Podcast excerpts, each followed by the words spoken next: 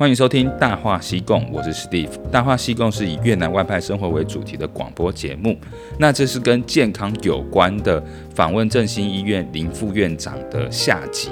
那上集我们有回顾了好几个急诊室常见的病例，包含心肌梗塞、脑中风跟败血症。那又分享了四点，就是说台湾的台商在越南相对于越南整个三十几岁的平均年龄，我们是四十二岁，相当比较高啦，而且男性又多于女性。那加上我们的语言隔阂或人际互动的局限，会让我们对越南一些基本公共卫教有一些限制，包含就是饶虫啊、传染性疾病、寄生虫等等。那最后，台湾的工伤职灾的风险其实是必须要有一个规范跟管理，各个工厂都要做防护啦，甚至要跟医院做合作。假设你是超过五百人还是一千人以上的工厂，你都必须要设置护士或是医生驻场，这才是合乎法规的。那总之呢，上集总结了一些我们很需要，就是有更多的医疗资源，包含之后的台大公卫要来越南做一些调查，台办处有急救计划，那振兴医院这边又有提供体检或很多。应用于越南特殊的服务，那我们还是掌声欢迎林医生。David 哥好，听众朋友大家好。应该说我们上集访问的，我觉得时间太短，我觉得差不多要一个小时才可以把上集一些零零总总的讲完。因为我记得台湾人在越南普遍的一些疾病，比如说好像它的水质会造成甲状腺或结石比较多，对不对？这个也很有趣，没有详细、谨慎、严谨的调查。但是我有这种感觉，确实觉得结石还有甲状腺亢进的病人呢，比我在台湾的感觉多不少，这个是真的。但是具体原因是为什么，我不知道。水质这个问题，有很多人跟我提过说，啊，越南的水是硬水，那不但会造成结石，而且会造成掉发的问题。掉发、脱发啊，男性掉发的问题。那这严重，这非常严重。是啊，大家都很关心落发的问题，所以 这个，所以不是也有很多在卖那个水要有过滤的吗？不止喝的水，连那个莲蓬头的水都要过滤。哦，对对对啊，我想到有一个厂商跟我说可以做业配，我马上去找他。对，那个莲蓬头，既然洗澡的 时候会落榜，我要赶快换。我上次还有一个病患，那个就给我了一个好的洗发精，嫌我说，哎、欸，平时要保护头皮呀、啊。该不会二一年来到现在就有感觉了吧？我自己倒还好，因为因为啊上集也有说嘛，我从美国直接过来的，我们是可以直接喝水龙头的水的，嗯，所以这个习惯我有点没有改掉。所以就很习惯喝，但有人跟我说不可以啊，水可以啊！你在院内直接喝水龙头水，你也太有，你不要仗着你有医疗资源就这样喝哦，那超恐怖，不行不行，请假汤应该有那个过滤器，嗯，对，我可以分享，因为我去年我后来发现说那个桶装水，我觉得那种蒸馏水。大家都说，因为它在搬运的过程中都是太阳高温直晒，那个桶子说不定都有塑化剂。我后来也就是跟公司说，不需要帮我补充这个桶装水，自己去 AEON 买了一个八百多万可以用十一个月，好像八百加仑还是多少的米兹必须的一个滤水器，我就把它装在水龙头上。只是它滤出来水，我还会再煮一下啦。滤完之后煮，煮完之后放凉喝。啊，水水是会有那个甲状腺掉结石跟掉法。那我怎么记得好像有甲状腺的频率比较高，好像说是塑化剂还是怎样造成的？我有这种感觉啊，但是具体的原因其实我并没有很确定。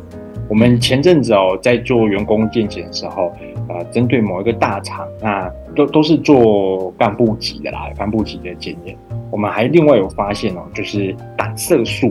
胆色素这个不知道为什么都会偏高。胆色素就是吃太油吗？是这个意思吗？哎，不是，不是那个，不是那个三酸甘油脂，是是有一个胆功能的胆色素，bilirubin，这个会偏高。哦，而且都是那个间接型的，indirect form 的 hyperbilirubinemia，就是一个胆色素会变高。那原因是什么还不知道，这个也是我们接下来想要研究的重点。了解，除了这几个要提醒大家特别注意的啊，我们下集的一个主题哦，就是越南性病。我记得越南性病，对，不是说越南才会得，是在越南性病这个主题哦，就是有必要让所有在越南外派的人士都知道，因为我们可以理解啊，越南这个国家深色场所是比较多，有时候你避免不了，你应酬的时候也是去 KTV。嗯，在这边呢，我也很想知道，就是说振兴医院那边呢、啊、有没有提供什么检测数据？因为我印象中，你要拿到台湾的工作，哎，在越南的工作证，他会先验你有没有艾滋病。所以我在想说，哎，为什么这是一个外国人在越南工作一定强制要验的疾病？那你要是有艾滋病，你马上就被遣送了，你是拿不到工作证的。为什么啊？是这个国家跟台湾比较不一样，还是你们那边有发现说比较普遍的有哪几种啊？我们来讨论这个议题。好啊，这个是一个好议题哦。在在聊之前哈、哦，刚刚 Steve 哥有特别提到，就是越南是声色场所就一直存在，来这边的越台湾人男男生居多嘛，男女生又比较少，在很多诱惑啦也好，或者是就是很多机会的状况之下，所以好像就是性病这件事情没有想象中的罕见。因为这个事情是有时候这个还真是文化的问题，就是许多人其实是说不太出口的。这个对我们医院哈、哦、就要做到隐秘性非常的高，隐私性要非常的高。那还有就是这件事情不能给任何人的其他人知道，包括老板。包括工作场所的同事，这些都不应该要知道。嗯，这个我做得到。这个基本上就只有我跟就是医师跟病人之间的保密的原则，这个我们做得到。嗯，不过即便是这样子哈，我都可以明显的看到，就比方说我的粉砖哈，台湾医师在越南，只要我剖性病相关的胃教，一定没有人安葬。好像按赞的就是。他就是按在呃，其他好友在这边按赞。对对对，然后然后然后 po 着，大家都不敢按赞。那不止这样子哦，就是还有一次，有人就把我这个转就转走 share 出去。嗯，转出去的时候呢，还加了一句，他讲说笑死，就不要做就好了，还讲这么多，就铺着哇。那时候我就突然觉得哇，原来哦，要要想要来看医生看性病，这个会是一个很大很大的压力。这一点要要能够同理病人，而且要站在对方的地方，要先想一下，因为这个真的是对病人来讲是很大的一个压力，心理上也好。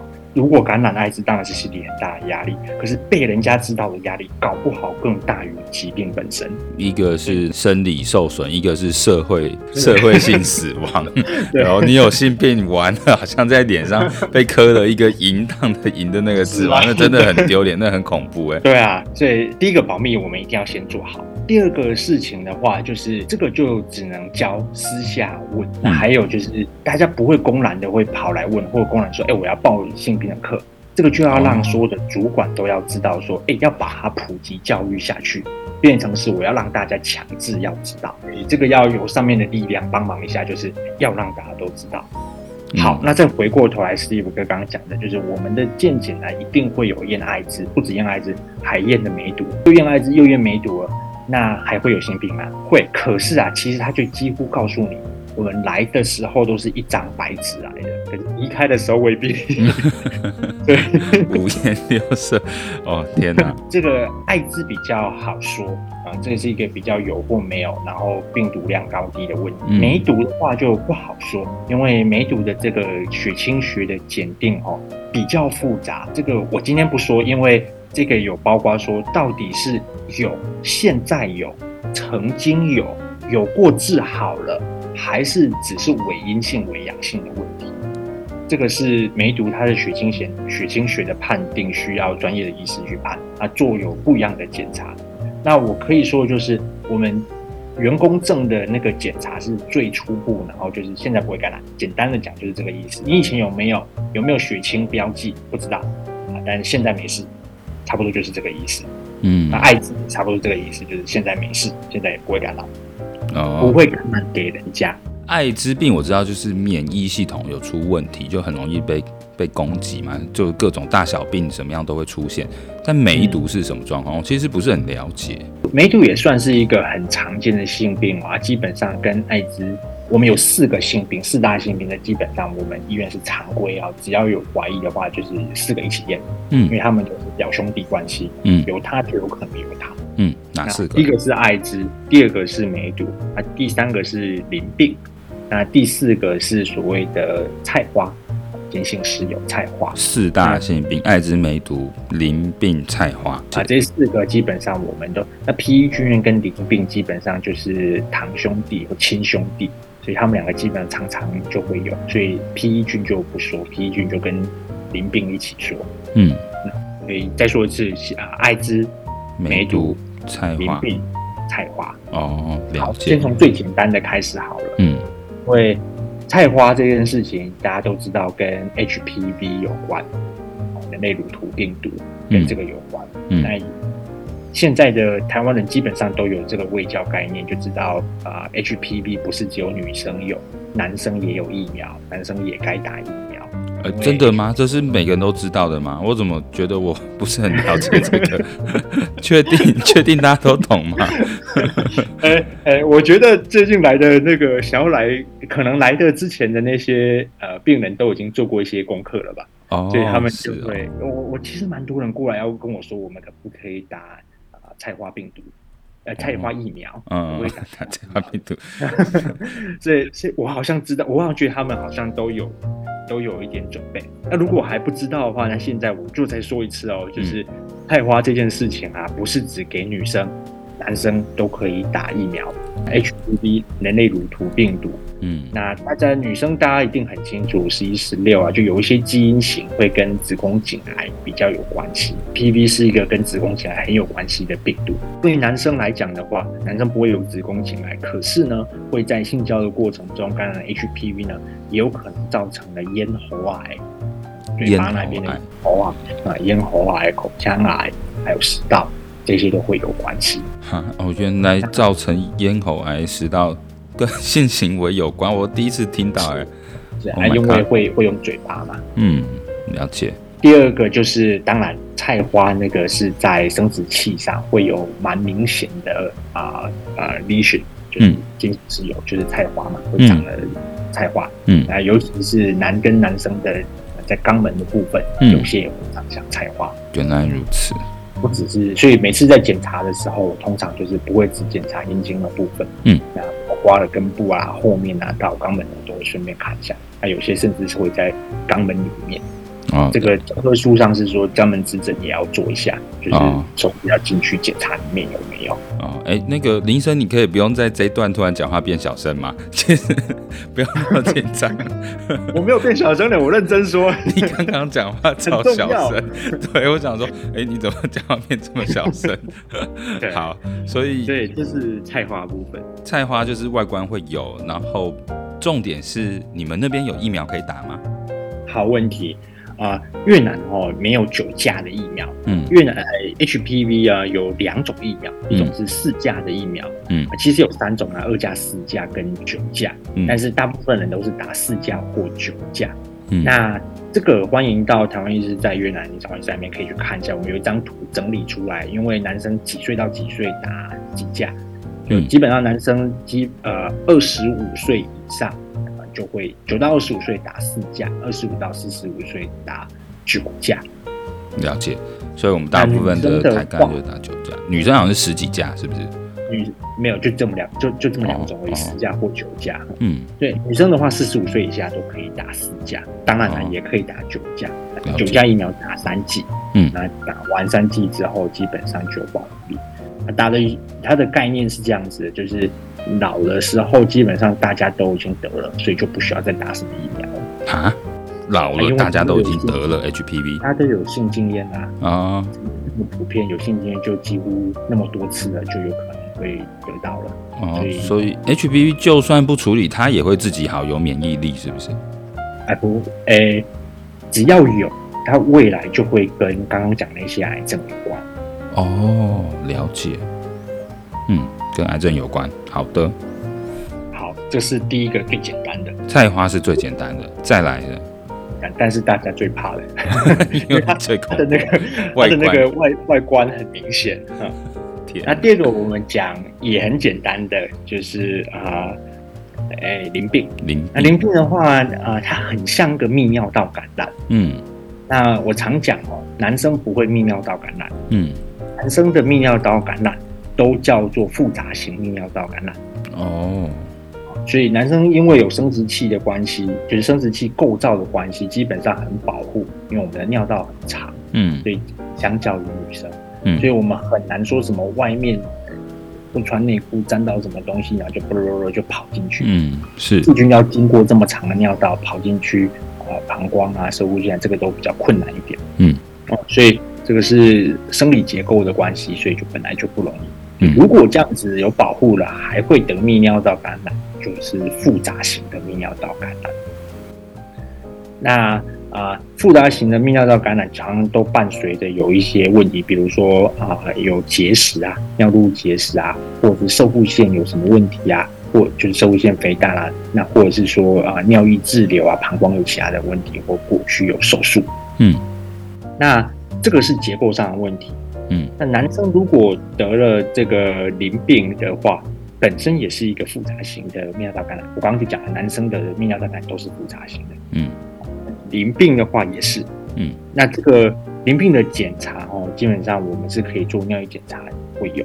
嗯，那或者是有脓啊，尿液中有脓。嗯，可以采检用脓去看。嗯，这也可以看到淋病。那治疗很简单，就把它当做淋病的泌尿道感染去治疗。就是是什么吃药是吗？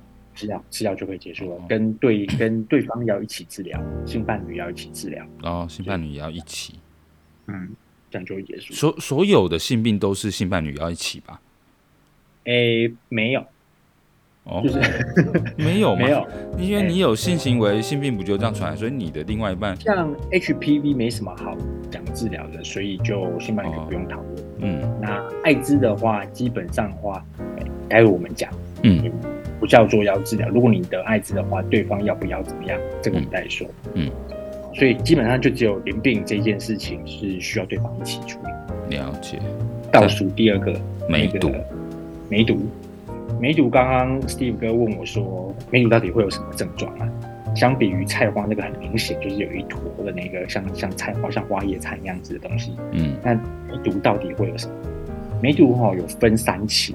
嗯，那第一期的梅毒是最有可能被发现，因为第一期梅毒常常见到的就是啊，会在生殖器那边有溃疡，嗯，这样就像你的嘴巴啊，那个那种溃疡的溃疡，嗯，长在生殖器那边，哦，通常两个礼拜就会好，所以有些人就过了，然后就说、嗯、啊，那好了就不来看，嗯，可是他就会进入潜伏期，嗯，潜伏期完之后，后来就会有所谓的二期梅毒，嗯。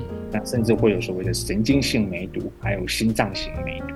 哦，这个这个比较复杂，我我们这次不讲，我们就讲一期梅毒。嗯，一期梅毒因为会在生殖器那边有症状，你会看得到像是刚刚我说嘴巴那种溃疡在生殖器上。嗯，这个时候去验那个溃疡会有脓哦，又会有分泌物，去验那个分泌物就会验到梅毒。如果没有的话，验血清血也验得到梅毒，嗯，可是验血验到的梅毒，就需要医师帮你判断，这个到底是啊、呃、真的有梅毒呢，还是治疗后梅毒？刚刚讲那些好几种情况，嗯嗯，有一个叫做血清学印记的东西，就是你如果得过了梅毒，即便治疗完之后，我还是可以验一项血清学，可以看得出来你曾经得过梅毒。嗯也就是说，你一旦得了梅毒之后啊，就算你是未来痊愈了、治疗好了，现在效价都已经变得很低了。嗯，我还是有机会看到，就是我知道我会有医师会有知道，有机会知道这个病人曾经得过梅毒，就会跟着。那那梅毒是吃药还是怎样？哦，最好的方法其实是打针啊，打一针盘尼西林。盘尼西林哦，那个最有名的抗生素就是用来治梅毒的。嗯，而且是打肌肉。那这个打肌肉要求很痛，我都说痛到不行，我就说好啊，就是不痛不长记忆啊，所以长记性一下，这个会打一定很痛啊，这病人都是爱被 Gilbert 回来的，所以这针痛，不过没关系啊，打一针之后就会记得了。嗯，所以梅毒的治疗也不是很复杂，不复杂，所有性病治疗都不复杂，预防比较难。那那梅毒有疫苗可以打吗？好，最后一个大魔王 HIV。对，那 HIV 的话，我想要把重点放在两个部分。这个也是我最近一直在宣导的，一个叫做事前药，嗯、一个叫做事后药。嗯，在讲事前事后药之前哈，我先讲所谓解释一下所谓的空窗期。嗯，就是当你发生关系之后，隔天急急忙忙的跑来找医师，因为你很担心你得到 HIV。嗯，这时候我帮你验，不见得验得出来。嗯，因为根据裁剪的方法不同，空窗期有二十三天到九十天的空窗期。嗯，所以最保险的方法应该是三个月之后再验一次。哦，就是抽血验的，看到底有没有得到艾滋。嗯，但是发生性行为、危险性行为，就所谓的不带套的性行为的隔天来找医师的时候，其实你应该要的是一个事后药。嗯，你现在很害怕，所以我应该马上补给你一颗事后药。这个事后药呢，要在发生危险性行为七十二小时内吃，最好是能够在一天一次。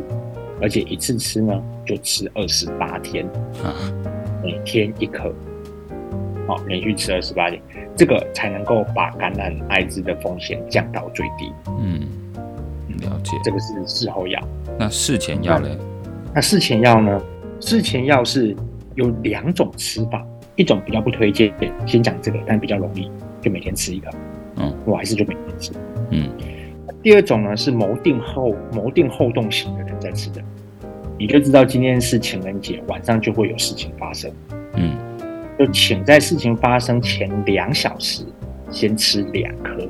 嗯，发生后一天内二十四小时啊，第二十四小时正负两小时，第二十四小时再吃一颗。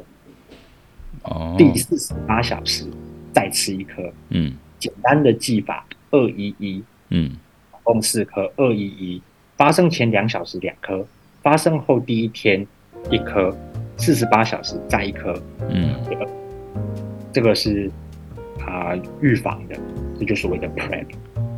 了解。那这个事前药哦，在台湾公费可以领，公费领以外啊、呃，要付部分负担。嗯，在越南的话，越南人才能领，哦、外国人。艾滋这件事情烦哦，烦是烦在这个是属于特殊的传染性疾病，嗯，所以在越南的台湾人会拿不太到药，嗯，哦，就是如果发生了事后药啊，要在七十二小时拿到事后药，有它一定的难度，嗯，没错。好啦，就直接说，直接来找我，嗯，就把这个解决，哦，要不然这个我也是搞了非常非常久，因为我们医院其实本身也没有常规的。嗯，给这样子的的药物。嗯嗯，了解，这个应该是蛮重要。就是说，以前会以为艾滋病是绝症嘛，那他现在就表示说已经可以治疗，而且还可以分成事前药、事后药。只不过在越南取得是比较困难。那如果台湾人在一般医院又不是越南人，你们是没有办法取得公费的药物的时候，然后就要去倪医师的粉丝团去找他，甚至直接去振兴医院看诊。这个对我们台湾人来讲都是蛮重要的资讯。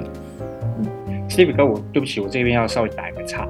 这个啊，无论是事前药啊、事后药啊，都是在发生危险性行为之前或之后，把感染艾滋的比率、HIV 的比率降到最低。哦，基本上并不是治疗艾滋。因为就还不知道有没有得嘛，都要等三个月之后再验一次，才能够确定有没有得。嗯，得了之后，如果真的要呃确定有得之后，什么时候要开始服用药物治疗艾滋病的药物？这个是另外一个学问。这个通常是要等到你的 CD4，就是白血球的某一种白血球 CD4、CD8 降到一定的值以下之后，才会或之前才会开始服用药物。嗯，那这个是另外一个学问。那艾滋基本上确实也还是没有药物可以根治，嗯，就控制而已。不过啊、呃，有一个好玩的统计啊，就是艾滋病的患者啊，平均余命其实比医师还要长。所以就 就算得了艾滋，不是 医生是过劳在还是怎样？这个寿命比较，我好像听说牙医的寿命不是很不是很健康。最近的新闻。对啊，所以怎么样来讲的话，这个不算绝症，因为就把它当慢性病处理就可以了。慢性病就跟糖尿病一样，注重健康，好好吃药就没事就对了。没错。哦，了解。哦，我觉得这个医学进步还是很多诶，因为我们以前听到艾滋病就觉得说完了他死了，就等于他被宣告死亡。以前还有那个艾滋病学会一直在讲嘛，然后有一阵子说终于出现了鸡尾酒疗法，终于有解，然后到现在就发现说，哎，好像他不一定会死诶，而且有很多种处理的方式。是是，就是对啊，药药物一直在研发，一些啊啊，这一二十不止啊，这三四十年来，其实在国外，美国特别是美国，在艾滋的研究方面啊，投入相当相当高的经费。嗯，了解了解。呃，我知道的是越南工业区，呃的工人其实有艾滋病的的的比例其实不少，因为我之前有看到新闻啊。所以在工业区工作的台干们，你们要小心，就是说你不要不要在外面乱拉舌，做一些拍歹机哦。嗯，要呼吁大家不要乱搞。对，因为艾滋病我们刚刚才呃上一集有讲嘛，嗯、就是啊这个普及率啊有一点六 percent 在越南，这个比台湾是零点零一 percent，远远高出非常。一点六 percent 是全越南人口还是什么的？一点六 percent，全越南的百分之一点六 percent。这个是他们自己国家的普查，然后调查出来的。全全全越南有一点六 percent 的有。二零年，他们第一个是一点六 percent。Oh my god！我那这真很高哎。哦，有快到百分之二。对啊，这这这有点惊人了。对，那那你每一个工厂里面一定都有啊，因为我们每个工厂都几千人的。我不对他们这份统计做背书哈，嗯，我只是看 到这份报告。不是，但、啊、但是你们常常帮工厂做体检检验，证明你们有这么高的比率验出来吗？这个要查一下，我们没有认真计算过，哦、因为这一份的话，这个也是困难的地方，嗯、因为这份报告基本上呃工厂做员工的部分被给工厂，嗯、所以啊。呃越南的规定也蛮奇特的哦，这份报告基本上不需要经过员工同意就会验出来，但除此之外，所有要验 HIV 跟台湾一样，需要患者知情同意并签名。了解了解，好，我觉得这个一点呃一点几 percent 哦，一点六，对，这个让大家听一下，大家应该会有一些心生警惕，对，你要好好保护自己，这个不是不是低的数字哎，真的是这样。百分之一点六，那我们家几千个员工，那里面应该有十几个吧？对啊，你就会觉得说周围就一定会遇到有的人是有的啦。但遇到我们已经有点不害怕，我们其实不害怕，因为啊、呃，只要能够做到安全性行为，嗯、这个会大大大大的降低啊啊艾滋病的传染。嗯，那还有就是艾滋病就跟乙肝一样嘛，就如果这个病毒并不是在活性的时候。病毒量很低的时候，其实传染力蛮低的。嗯嗯。那还有啊，就是无论是在台湾或者是在越南啊，我们很能体会黑素的可怕。嗯，这个一点六肯定是低估。嗯，因为就像我刚刚讲的，只要我 po 这个性病相关的文章，未教就不会有人来按赞。一样哦，就是大家一定是极尽可能的不去验这个。嗯嗯嗯，一定是会被低估。懂。嗯。这个数字有吓到我，觉得一点六 percent 实在是超出我理解的高啊，真的快接近我们的离职率了，你知道吗？离职率，这个，嗯，难道这有什么关联吗？不知道。现在是这样，还有 Steve 哥现在是如果有被发现要怎么样怎么样？没有啦，我是说，呃。好，没有，我们要说什么？我们要对这件事表达什么事情？对，就是大家要注意这个，呃，所有的安全性行为是是最好的防范的方式啊。对，就是全程戴套，包括口交都需要戴套。嗯嗯嗯。哎、欸，我们其实有在做这个，像我们最近工厂有做几个 healthy project，然后对我们，嗯、因为我们工厂女工比较多嘛，所以我们大概知道，就是说。乳癌、子宫颈癌、性病，然后家庭计划，这是越南人普遍会遇到，但他们知识又不太足的部分。